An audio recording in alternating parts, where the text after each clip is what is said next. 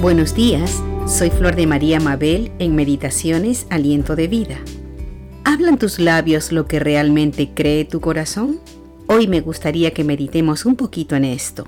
En el libro de Mateo capítulo 15 versos 7 y 8 leemos, Hipócritas, bien profetizó de ustedes Isaías cuando dijo, Este pueblo me honra con los labios, pero su corazón está lejos de mí estas palabras las dijo nuestro Señor Jesús a unos escribas y fariseos que querían recriminarlo porque Jesús y sus discípulos no hacían las cosas según las tradiciones antiguas. Los fariseos y escribas seguían fielmente estas tradiciones tratando de aparentar religiosidad cuando hacían largas oraciones, pero eso solo eran apariencias delante de las personas, pero sus corazones estaban lejos de Dios.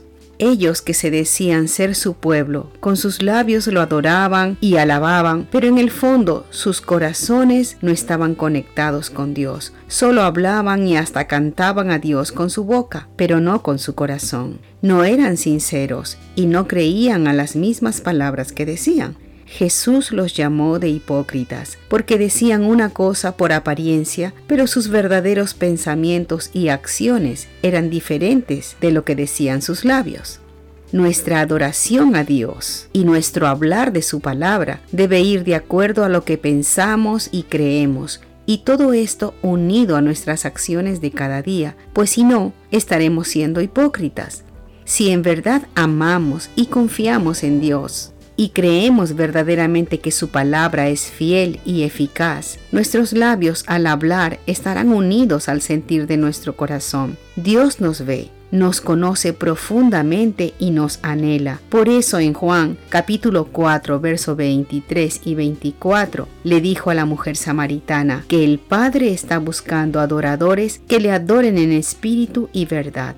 Hermanos queridos, el adorar es mucho más que postrarse y orar. Es adorarle con tu propia vida, hablando lo que realmente crees y sientes. Todo tu ser debe estar unido al Señor, conectado a Él. Entonces tus labios hablarán de lo que verdaderamente siente tu corazón. Amados, seamos íntegros en nuestro hablar y honremos al Señor con nuestros labios y con nuestros corazones. Llenemos nuestras bocas con alabanza y adoración a Él, mientras que nuestros corazones se postran delante del Señor en espíritu y en verdad.